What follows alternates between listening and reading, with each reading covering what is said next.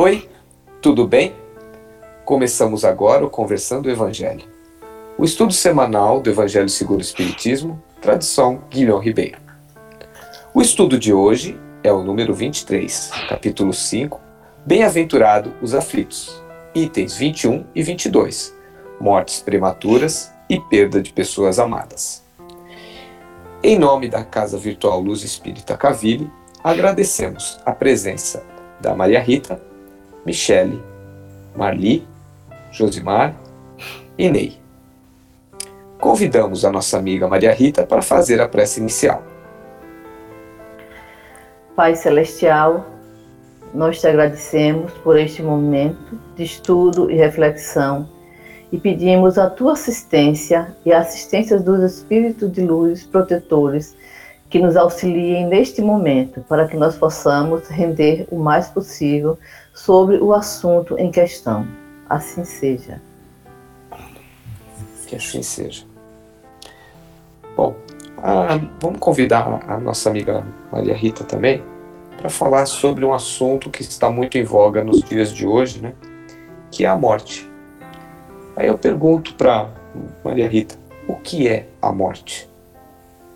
É, realmente, quando eu recebi essa questão, eu pensei muito em como iria responder, porque é uma questão complexa, é uma questão que todos nós vamos passar. Já vimos, inclusive, familiares, amigos, mas a gente não se acostuma muito com a morte.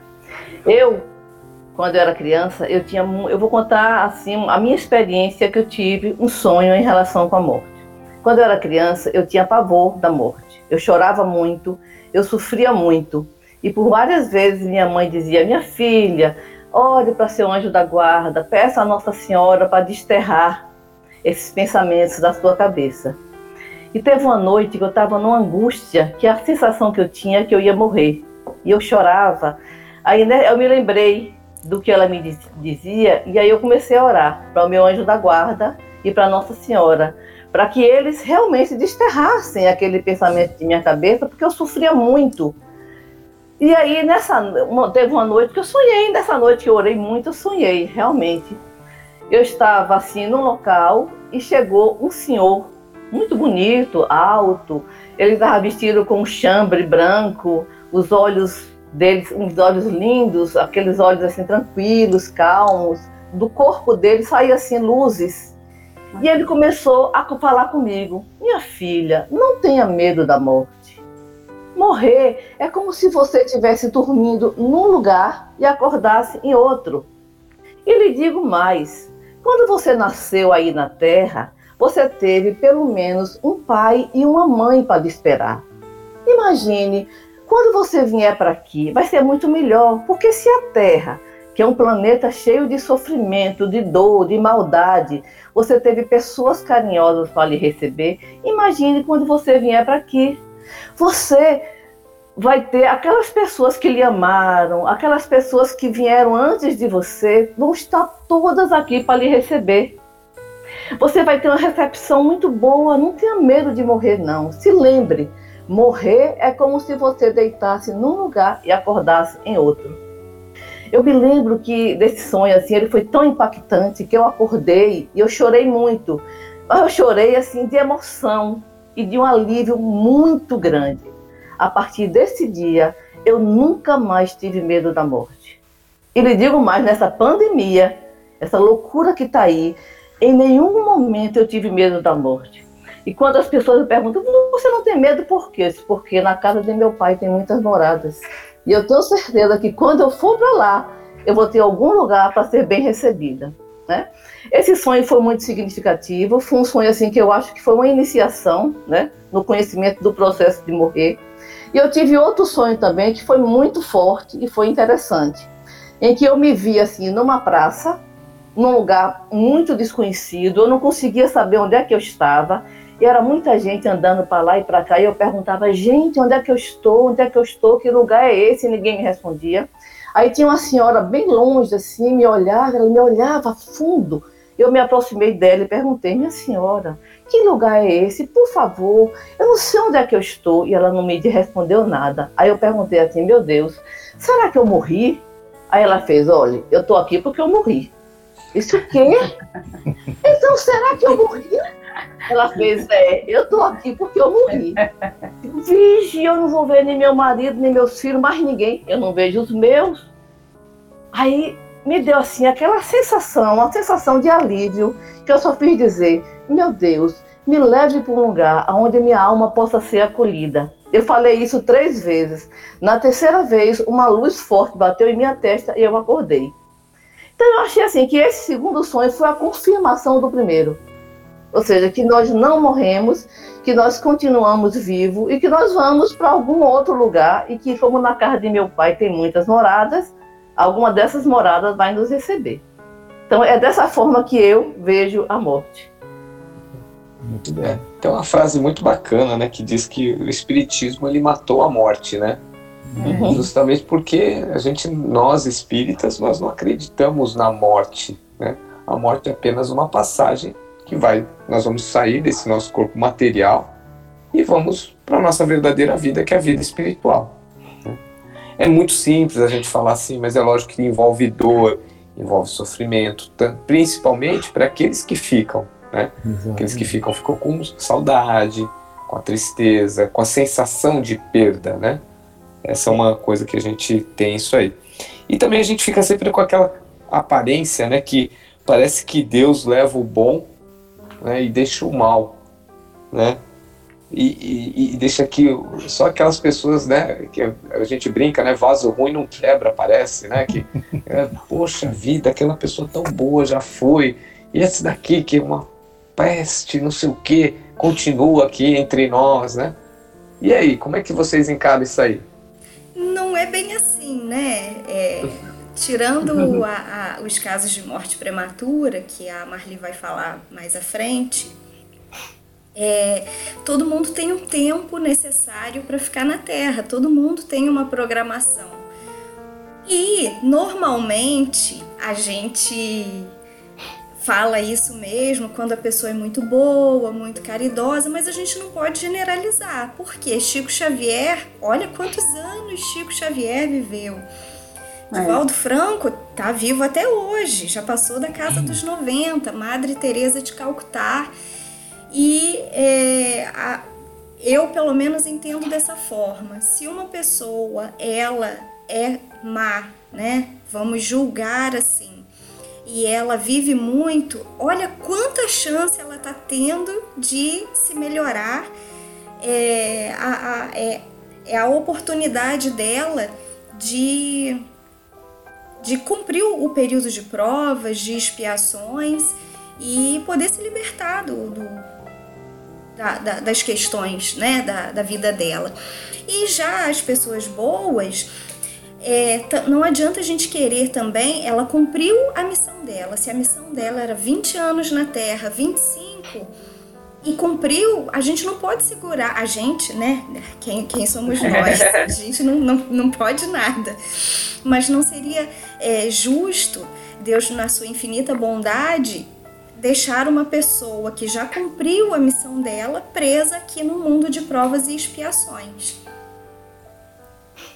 É, eu entendo também, é, complementando, Michele, que a, a, a gente compreendendo a, a justiça divina, né, através da doutrina espírita, é bastante compreensível que o bom tenha uma passagem curta por essa existência material, né? já que nós estamos num planeta de provas e expiações, onde a própria espiritualidade nos diz que aqui é como se fosse um hospital, ou um presídio. Uma escola. Né, uma escola. Então, já que eles estão preparados, né, não há necessidade que eles permaneçam aqui, a não ser, no caso desses que você citou, que são missionários, né? Vieram para cá realmente para nos mostrar como fazer, né? Mas aqueles que realmente pouco têm a reparar não devem penar mais do que o, o necessário, não é isso? Exatamente. Perfeito. E aí entra aquela outra questão que a Michelle já tocou aí, e, é, e que nos choca bastante, né? E temos aí até no noticiário algumas coisas que falam sobre isso. Qual a finalidade de uma morte prematura? Ou seja, aquele, aquela criança em terra idade ainda, né? Que veio, ou até alguns que vivem algumas horas, né? E, e vão para o plano espiritual.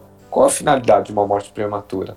É, primeiro vamos entender aqui, é, esclarecer o que, que é prematuro. Olhando no dicionário, ele nos oferece a explicação que prematuro é o que acontece ou é feito antes do tempo conveniente ou próprio. É, é interessante falar assim, porque quando a gente fala assim, uma morte prematura, como Josimar falou, de repente uma pessoa que é muito boa ou é, é, que, que, desencarna cedo, ou esse também de duas, duas, duas horas que desencarna, vamos dizer, né, os que mal nascem, mas prematuro para quem? A morte é prematura para quem? Para nós aqui, nós encaramos como prematuro, porque como a gente é, acredita que não existe a morte, ela não é prematura, essa passagem foi breve. Mas era o tempo certo. Necessário. Agora, sim, necessário. E já é, pré-determinado no plano reencarnatório. Lógico que os que ficam, né, que são os pais, que sofrem, é missão, é, é uma prova. É aquilo também que já foi acordado, né, antes no plano reencarnatório. Agora, o que, que a gente chama de prematuro realmente seria um suicídio ou um aborto provocado. O aborto provocado, é, assim como o, o, suicídio, que você abrevia mais ainda né, a vida da pessoa, você, você tira do espírito a possibilidade das, da, da vivência, do aprendizado, da evolução. Então, no, no espírito, por exemplo, o suicida, o suicida, eu li uma coisa hoje tão interessante para fazer esse estudo, que Deus, eu, depois eu, eu, até copiei o link, depois eu até posso postar no texto do, do, do Conversando, que Deus, é, o forte, geralmente não precisa do amparo de Deus. E quando você é, é forte o suficiente para cometer um suicídio, não, você não tem aquele amparo. Você entende? Então, é, é, o que pensa é o seguinte: quando a gente é fraco, quando a gente sofre naquilo que a gente está passando, numa prova, que você vira e fala assim: meu Deus, o que, que eu estou passando e tudo, mas que você, às vezes, até passa na sua cabeça, porque seu sofrimento está tão grande, mas você agarra aquela fé, você agarra na, naquela, né, em Jesus, que é nosso mestre, modelo e guia. Então, você vai naquela fé.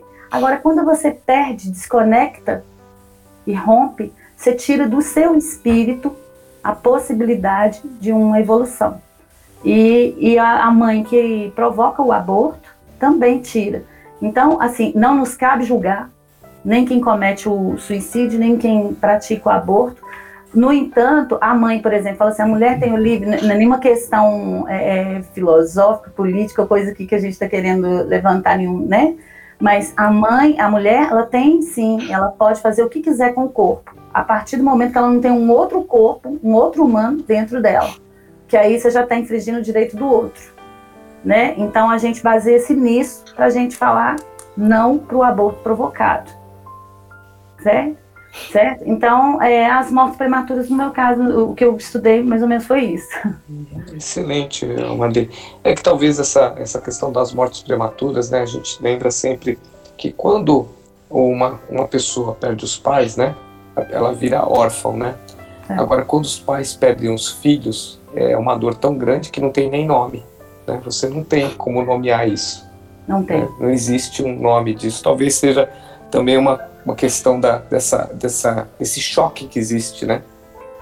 Ô Cláudio, mas é, eu penso uma coisa, Jesus nos, nos disse numa passagem, não, não, não, é desmerecendo de jeito nenhum, eu tô com uma, um caso de uma mãe que perdeu um filho de 28 anos, um, é, né, que veio a tirar a vida, então além de tudo, e era um filho amoroso e uma família muito amorosa, então no caso assim, eu não consigo compreender uma dor de um pai, de uma mãe que, que perde filho, não é questão disso, mas eu, eu, eu acho que eu eu falo muito isso com ela. Quem são meus pais? Quem, quem é minha mãe? Quem é minha família? De repente, Maria Rita e eu fomos irmãs. Então, então nós temos que ter o respeito pelo por quem parte, por quem passa por outra passagem, que faz a passagem, da mesma forma que seja o nosso. Lembra que Chico falava? A minha família, alguém do sobrenome dele que estava internado, e Emmanuel fala, quantos Silvas, Araújos e não sei quem que está lá internado e você não sentiu a mesma aflição. Exatamente. Então, aos que morrem, aos que estão morrendo hoje, por exemplo, de Covid, são os nossos irmãos, nossos filhos, nossos tios, são nossos, né? Somos nós. E é exatamente isso. E, e, é, e é, entra na, na próxima questão, né? Que o que torna a morte tão terrível? Por que não aceitamos Essa questão da aceitação da morte, ela é bem. Ela já vem, na verdade, de muitos, muitos, muito tempo, né, Clóvis? É, na verdade, a, a falta de, de compreensão do que seja vida futura, realmente, nos coloca nessa, nesse ambiente escuro. Quer dizer, a morte é como se fosse uma escuridão onde a gente desconhece o que acontece lá do outro lado. Então, é natural que a gente tenha essa repugnância, vamos dizer assim, até pelo assunto morte, né? As pessoas não falam sobre isso. Se nós observarmos, até a representação da morte, né? Nas figurinhas, nos quadrinhos, é aquela, aquela, aquele ser com aquele manto escuro, com né, é uma coisa realmente.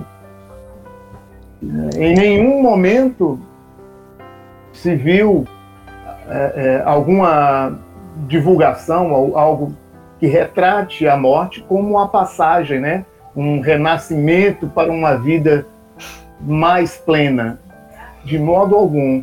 E também a gente consegue ver isso lá aqui no, no, na obra O Céu e o Inferno, nos instrui que também essa questão da, do, do, temor à morte, ela também é proposital exatamente para para eliminar a possibilidade ou diminuir a possibilidade dessa questão do encurtamento, né, do período de vida, né, o suicídio.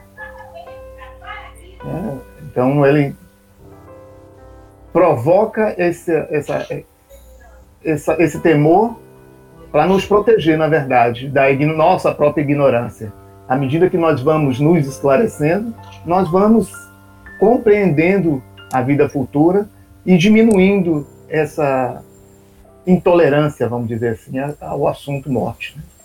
É, e aí já, a gente já pode pensar um pouquinho né, no que é necessário para a sustentação da serenidade e do equilíbrio diante da partida de um ente querido? É, como todos nós já sabemos, né, é, a morte não é um fato totalmente inesperado para a gente, né? E muito menos isolado. Ela é a consequência da vida. Todos nós que nascemos vamos ter que morrer um dia, né? Uhum. Negá-la também significa que jamais é, se permitir o trabalho, a elaboração desse medo ou da ansiedade que sentimos. Frequentemente ocorre o quê? É, quando o indivíduo se depara com a partida de entes queridos, amados, ou quando ele mesmo se encontra na iminência de, de empreender a própria ida, entendeu? muito embora a morte eminente nos abale pelo menos do que aquela que não estamos esperando. É, no começo, tudo é sempre difícil, né? Para a gente assimilar a ausência da pessoa amada, é, é, porque sentir saudade é natural, como todos nós sabemos. Quem ama ou quem gosta sente saudades. Como dói o vazio que fica no lugar de quem se foi. No entanto, isso serve de recordação ou evocação que a saudade representa. Ela não pode causar uma paralisia emocional no elutado. E diante das situações que a vida está nos solicitando, o desprendimento né, da, é, é, é, é, da, do ser que se foi porque nós não somos donos de nada, nós somos fiéis depositários em todas as situações. É, e diante de, de todas essas situações que a vida nos proporciona, é, é, é nós temos que fazer uma reflexão mais profunda sobre os reais valores da nossa existência terrena, o que foi que nós viemos fazer aqui, qual é a finalidade. Podemos afirmar, é, com certeza, né, que existe, é, por exemplo, uma palavra-chave na sustentação da serenidade, no equilíbrio diante da partida de um ente querido. Ou seja, a, essa palavra é a submissão ou aceitação. Ela consiste na disposição de aceitar o inevitável que é a morte, considerando que acima dos nossos desejos como, como humanos, prevalece o soberano, a sabedoria e a vontade de Deus em tudo que nós fazemos, que sempre nos oferecerão é, a, a, todos nós que estamos envolvidos, ou seja, para quem fica, até mesmo para os que vão, as experiências que mais necessitam para prosseguir em seus próprios projetos evolutivos. É isso aí, né? Ô, Clóvis, eu queria só fazer uma interferênciazinha na questão do medo da morte, né? Complementando Sim. o que Josimar falou. Porque existe uma parte nossa que tem pavor da morte. Né? É o nosso ego, é a nossa personalidade. Por quê? Rita, mãe de três filhos, enfermeira, não vai voltar nunca mais, vai morrer uhum. e morreu mesmo. Quem vai sobreviver é o meu espírito, que não tem nome, que não tem sexo, que não tem pai, que não tem mãe, que não tem. Então, essa parte nossa da personalidade tem pavor porque ela sabe que ela vai desaparecer. Agora, a gente só pode, só consegue vencer o medo da morte quando a gente começa a se desidentificar da personalidade e se identificar com o espírito imortal. Então, eu acho que esse é o caminho, deve ser a luta de toda pessoa que quer realmente conhecer um pouco mais e vencer essa questão da morte. É se identificar com o espírito imortal e deixar que a personalidade morra, porque ela vai morrer mesmo. Ela morre todos os dias, todos os dias a gente está mudando, não é isso? Isso aí, fala aí, Michele. É, e complementando, muitas pessoas que estão iniciando na, na doutrina espírita é, têm medo da morte porque a, aprenderam de alguma forma muito, muito, muito inicial sobre o umbral, até pela obra do André Luiz que se popularizou, virou filme. E a, as pessoas têm, eu, eu escuto muito isso, pavor. Nossa, eu vou morrer, eu vou para o umbral. Não é bem assim. Como disse Jesus, cada um segundo suas obras. Então a gente não tem que ter medo do umbral, a gente tem que viver o aqui e agora, ser bom aqui e agora para que realmente, quando chegar o nosso desencarne, é, sejamos recebidos por espíritos amigos, pelos nossos mentores, né? E se a gente tem esse conhecimento, já fica mais fácil. Uhum. Perfeito. É isso aí, gente. Então chegamos ao final aqui da nossa, do nosso conversando o Evangelho e pedimos então para Michele para fazer nossa prece de encerramento. Deus, nosso Pai, Jesus, nosso Mestre querido, agradecemos pelo estudo dessa noite, pelos esclarecimentos, agradecemos por essa comunhão do grupo e por estarmos com saúde nesse momento. Pedimos, Senhor, que nos abençoe, abençoe a todos aqueles que partilharão desse estudo conosco, que sirva de aprendizado e possa reverberar em seus em seus corações. Pedimos que nos abençoe e nos proteja, que estejamos sempre acompanhados da espiritualidade amiga, nos ajudando e nos intuindo. Pedimos nesse momento que abençoe a todos aqueles que estão hospitalizados em função dessa pandemia, que eles possam ter seus corações acalentados e que a sua proteção esteja sempre com eles. É isso que pedimos e agradecemos. Que assim seja. Assim seja. Que assim seja. Que assim seja. Tenham todos uma boa semana e até o próximo estudo. Fiquem com Deus.